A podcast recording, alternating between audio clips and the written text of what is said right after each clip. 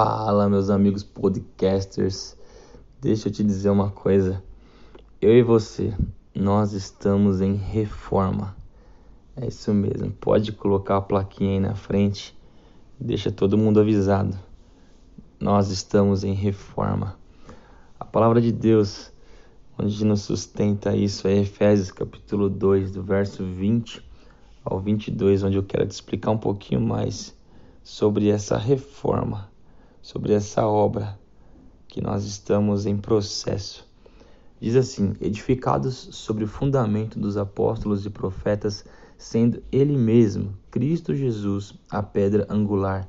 Nele, em Jesus, todo edifício bem ajustado cresce para ser um santuário dedicado ao Senhor. Nele, em Cristo Jesus, também vocês estão sendo edificados junto com os outros para serem morada de Deus no Espírito. É isso mesmo. Tão simples quanto o que está escrito. Nós estamos sendo edificados por Cristo Jesus. Nós estamos em reforma. É exatamente isso. Reforma é algo que dá muito trabalho, é algo que na qual ninguém quer passar, ninguém quer viver. Todo mundo só quer ver o que está pronto Todo mundo só quer ver o resultado, os frutos daquilo, né? Mas a parte confrontadora, processo da reforma, da construção, da edificação, faz parte daquilo que Jesus quer fazer em nós. Para quê? O verso 22 nos explica para quê? Para nos tornarmos moradas de Deus no Espírito, para que eu e você sejamos habitação casa do Espírito Santo de Deus. Então o que eu posso dizer é, meu querido ou minha querida, deixa Cristo completar a obra que ele começou na sua vida.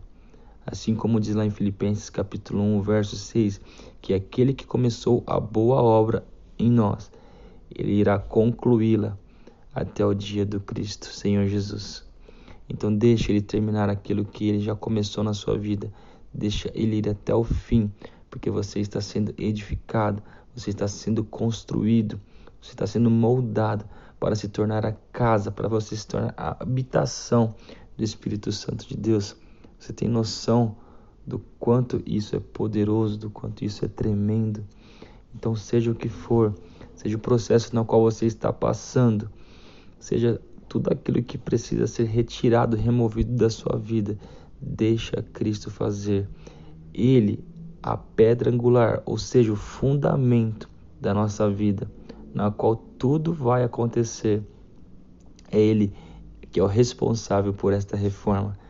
Então, meu querido, simplesmente avise: ó, estou em reforma, mas o construtor é nada mais, nada menos do que o Cristo Jesus, e Ele vai completar essa obra, e eu serei a habitação do Espírito Santo de Deus.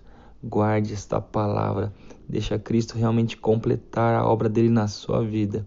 Em nome de Jesus Cristo, que sejamos bênção, luz, sal, onde nós estivermos. Que Deus te abençoe. Em nome de Jesus.